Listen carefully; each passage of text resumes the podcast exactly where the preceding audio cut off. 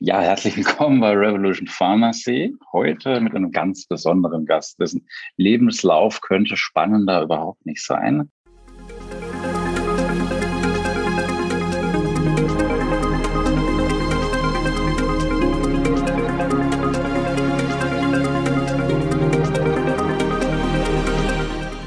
Rüdiger, Rüdiger Kloss Neumann, coole Brille auch. Und er wird durch zwei, mindestens durch zwei Brillen, heute berichten zum Thema ähm, Cannabis. Ähm, ein ganz, ganz wichtiges Thema, was jetzt gerade eben auch auf Twitter und überall äh, trendet durch die Ampelkoalition und äh, ganz viele schachen schon mit den Hufen. Die Patienten sind aufgeregt, die, die es brauchen. Und natürlich auch äh, die ganzen Marktbegleiter. Das ist eine ganze Industrie, die dahinter steht. Die Politik äh, ist da. Und vor allem eben auch der Patient, der viel zu oft vergessen wird.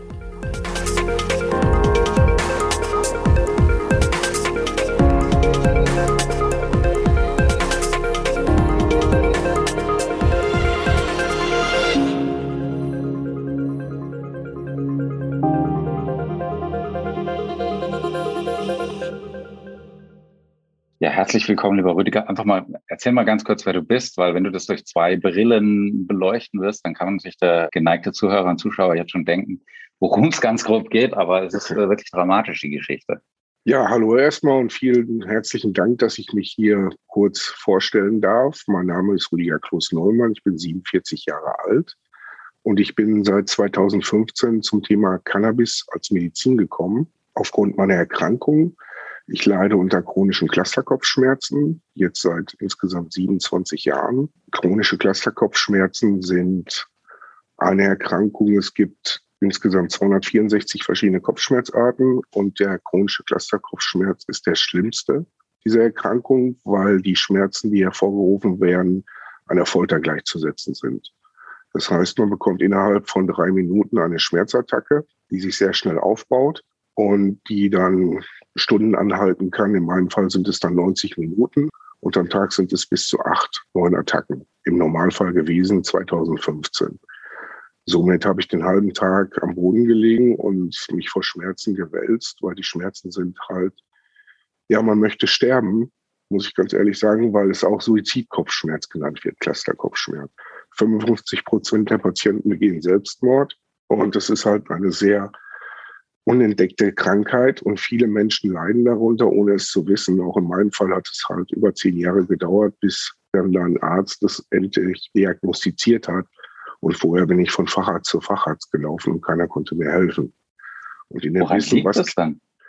Ja, es ist wohl Woran ein genetischer denn, Defekt. Nee, also dass das kein Arzt erkennt. Also heute kannst ja. du ja mit verschiedenen Apps vielleicht mal die Möglichkeit, mhm. dich schlau zu machen oder Dr. Google, was die Hälfte mhm. stimmt, die Hälfte, die andere Hälfte nicht. Aber ähm, mhm. ist das wirklich so schwer? Weil wenn ein Patient so leidet, du wirst ja auf den Kopf gestellt, könnte ich mir vorstellen. Du kriegst viele Medikamente, du kriegst nicht nur Schmerzmittel, du kriegst äh, was gegen Sodbrennen, du kriegst, weil du so viele Sachen nimmst, dann brauchst du äh, irgendwelche Supplements und diese ganzen Mängel, die du dadurch bekommst.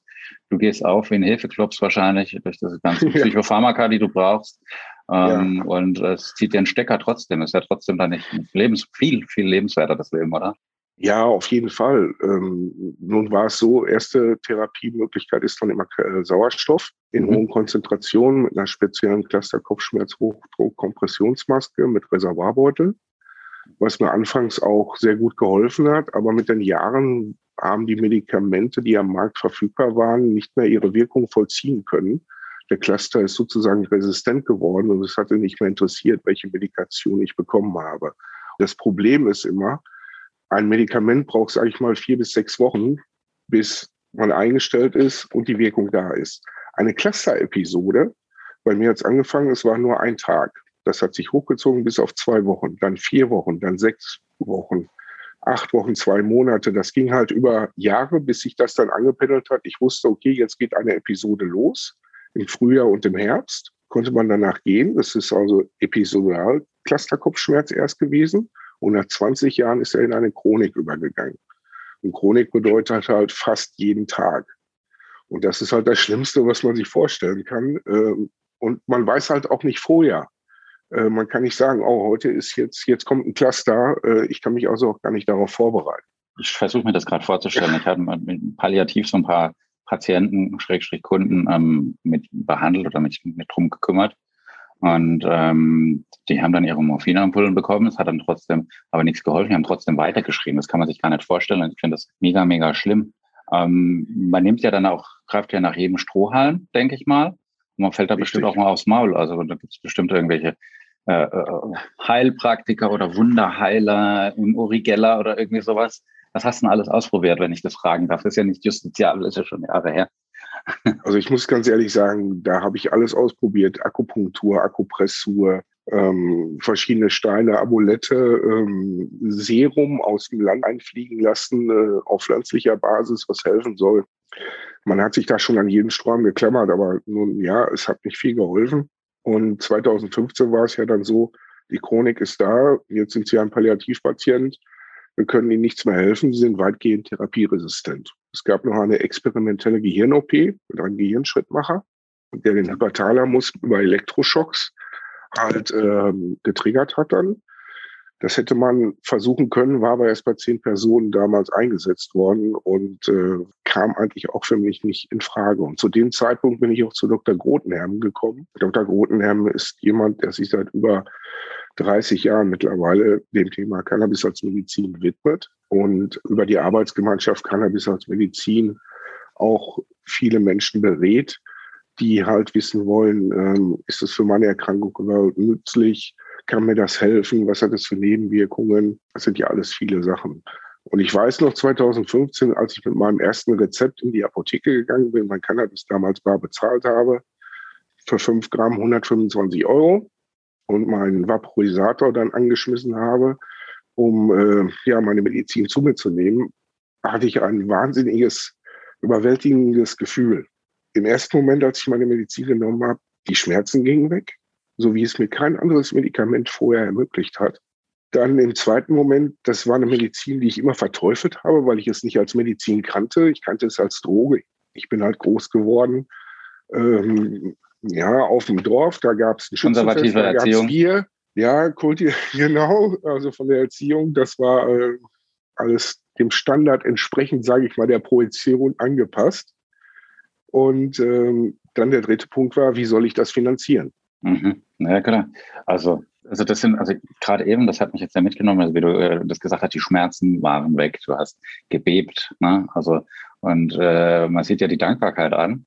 Aber was muss denn passieren? Es ist jetzt ja so, wir haben oft bei uns in der Apotheke Patientinnen, Patienten, die fragen nach Cannabis Mhm. oder sie möchten es sich verordnen lassen. Und ich sehe auch oftmals auch einen guten Grund dazu, kann jetzt aber natürlich den Arzt nicht beeinflussen und sage, hey, verordne dir mal Cannabis, schau mal hier. Ne? Oder ich, ich gebe dir auch noch die zehn Studien mit oder sowas. Der hat ja in der Regel keine Zeit und keinen Bock drauf, vor allem wenn er es die ersten Male macht. Wie schaut denn heute so da diesbezüglich dein Alltag aus? Ist es halbwegs handelbar? Weil offensichtlich kannst du es noch bezahlen. Das kannst du jetzt nicht lachen. Und zweitens, ähm, was würdest du dir wünschen, dass da noch besser funktioniert? Also der aktuelle Stand der Dinge ist, mir geht es hervorragend. Ich arbeite Vollzeit, bin Vollzeit erwerbstätig. Und dadurch, dass mir diese Medizin so stark geholfen hat und ich gesehen habe über Selbsthilfegruppen, wie es auch anderen Menschen helfen kann, habe ich mich so stark in das Thema eingearbeitet.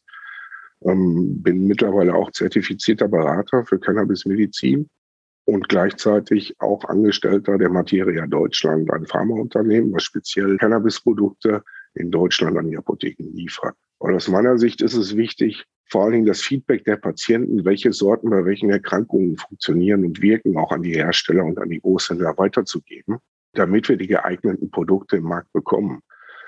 Weil wir haben hier einen wesentlichen Aspekt, jede Blüte, sage ich mal, ist wie ein eigenes Medikament zu betrachten. Mhm. Und ich sage mal vor allen Dingen, der Hinblick auf die Terpene ist sehr wichtig. Ja, die Terpene, die Gerüche, weil ich weiß, verschiedene Sorten funktionieren bei meiner Erkrankung nicht und sind so auch Trigger für die Erkrankung, dass sie verstärkt wird. Das habe ich ja festgestellt, weil ich auch bei Parfümen das Problem habe. Manche Parfüme triggern meine Erkrankung und ich merke, ich bekomme einen Clusteranfall. Das sind auch Terpene, Gerüche. Ich, ja. Richtig, das sind verschiedene Erkrankungen, die das, dieses Phänomen haben. Und deswegen ist es halt wichtig, das Gesamtbild dieser Pflanze zu sehen. Und im Hinblick auf die aktuellen Geschehnisse muss ich sagen, äh, regulierter Markt ist gut. Äh, mhm. Äh, sollte man sicherlich angehen. Gerade was das Thema Jugendschutz, Wirkstoffkontrolle angeht, sehe ich sehr wertvoll, dass wir das einführen werden und sollten. Aber wir müssen natürlich auch die Patienten hier nicht aus dem Auge verlieren. Wir haben immer noch einen Genehmigungsvorbehalt. Viele Patienten kämpfen regelrecht vor Gericht auf die Kostenübernahme durch die Krankenkassen ihrer Medikation. So ist es halt auch noch in meinem Fall. Ich hatte eine Kostenübernahme 2017. Dann nach einem halben Jahr gab es Probleme mit der Krankenkasse. Und seitdem bin ich eigentlich im Klageverfahren und äh, das ist. Nur wegen dem äh, Sachbearbeiter oder sowas? Oder weil die halt ein bisschen wieder die Hauptleistung. Wie auch immer, genau.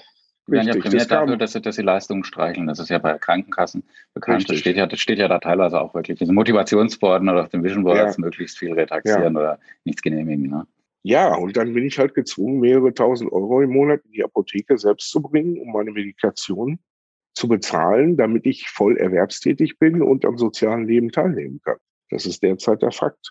Ja, aber das mache ich gerne, weil ich weiß, ich habe eine Medikation gefunden, die nebenwirkungsarm ist. Ich nehme keine anderen Medikamente mehr. Vor allen Dingen, nein, gar nichts. Ich darf mal fragen, was du so, was du nimmst oder wie du das zu dir nimmst. Das da eine ja, Standardblüte oder jetzt bist du Connoisseur, sagt man, glaube ich.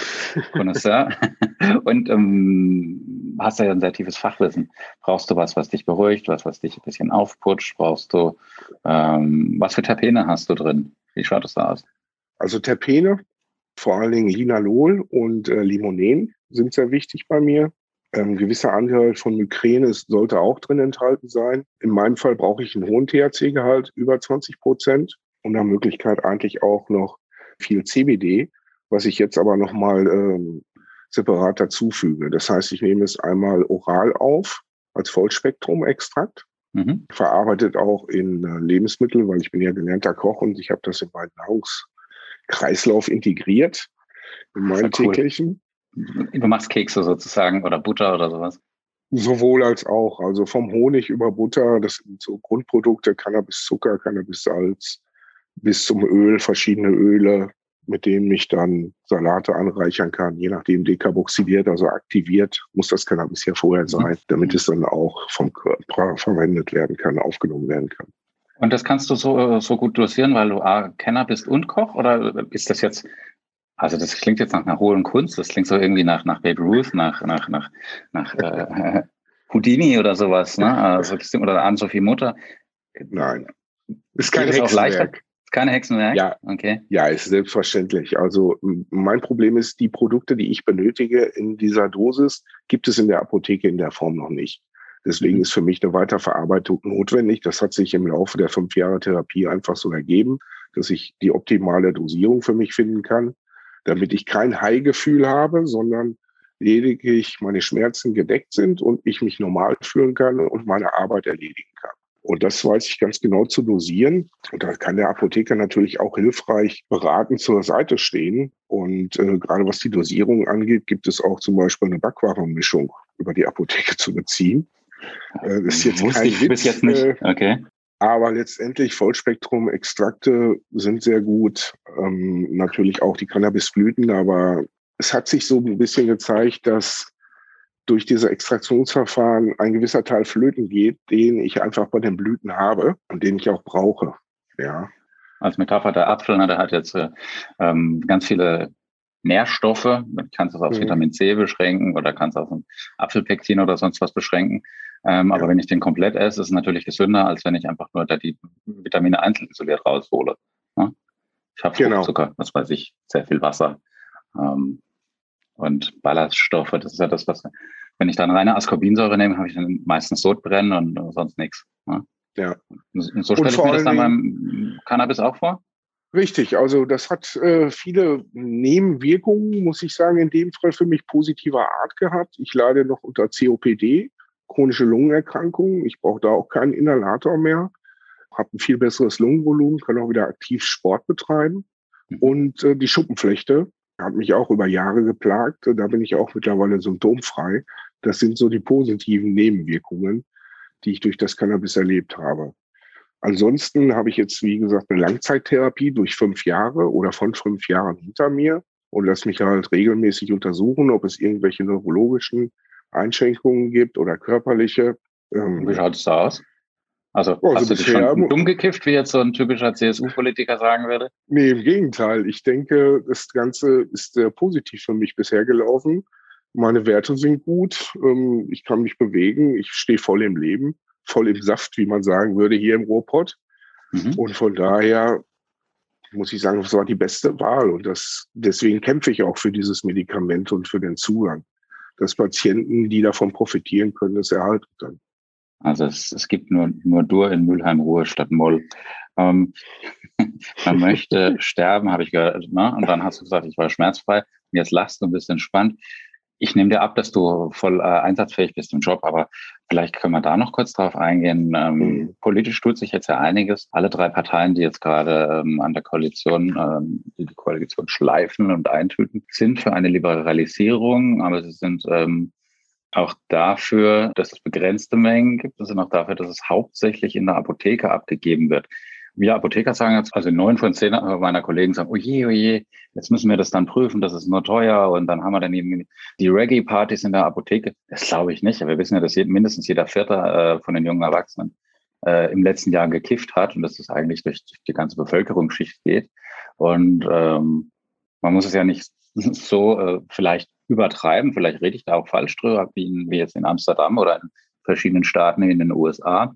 Aber also mir, mir stellt sich natürlich als Apotheker durch meine Brille die Frage nach Reinheit, ähm, Sicherheit, Arzneimittelsicherheit, Qualität, Unbedenklichkeit. Das ist ja auch was, wofür du dann verantwortlich bist jetzt mit Materia. Ja, wie siehst du das? Was wird passieren, wenn wir das dann im Supermarkt bekommen oder in der Drogerie oder wird es dann vielleicht doch so Shops geben? Weil ich denke mal, wahrscheinlich jeder seriöse Händler in Amsterdam kann es besser beurteilen als ein Apotheker, zumindest Stand heute, was das für eine Qualität ist und was der Patient denn braucht oder wie, wie, wie kriegt es denn dann der Arzt überhaupt raus, was der Patient braucht.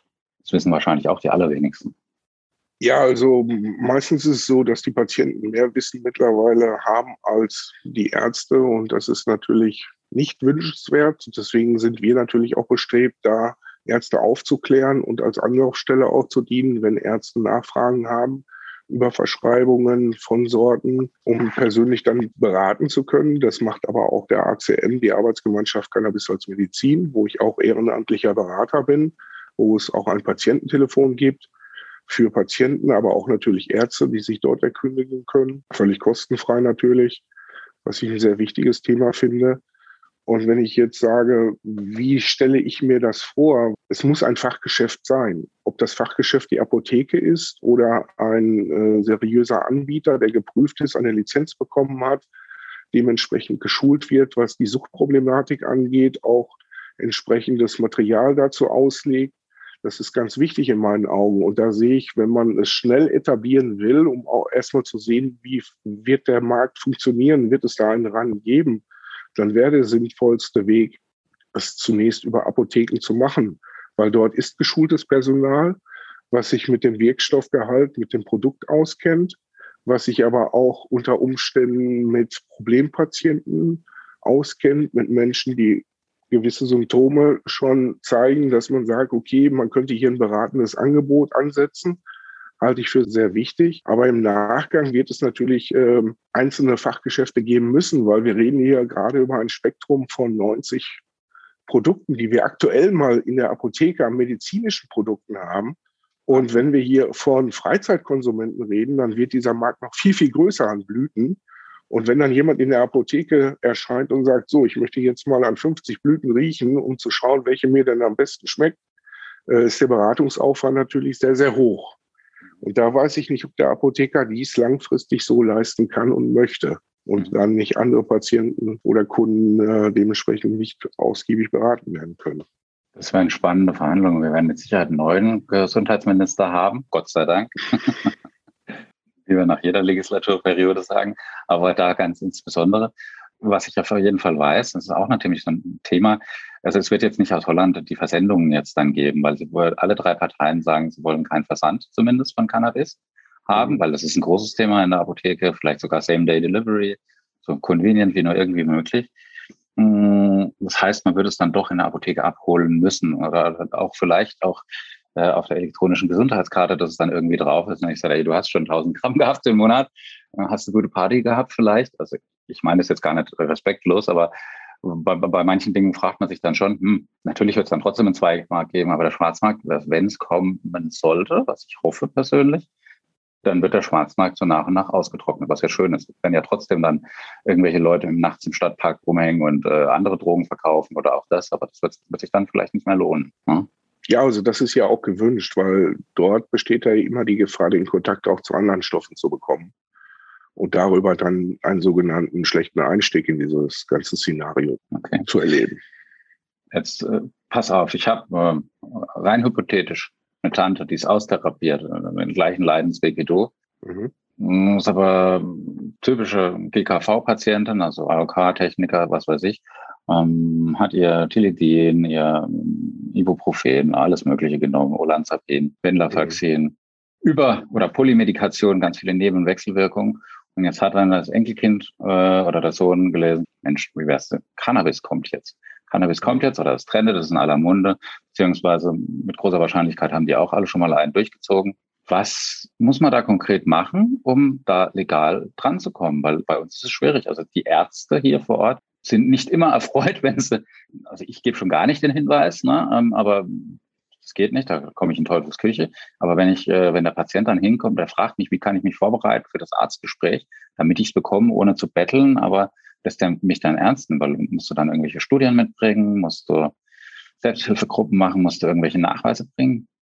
Führungszeugen also, vielleicht sogar. Nein, um Gottes Willen. Also grundsätzlich ist es so, jeder Arzt in Deutschland außer Tier- und Zahnarzt kann Cannabis auf Medizin verschreiben und verordnen. Mhm.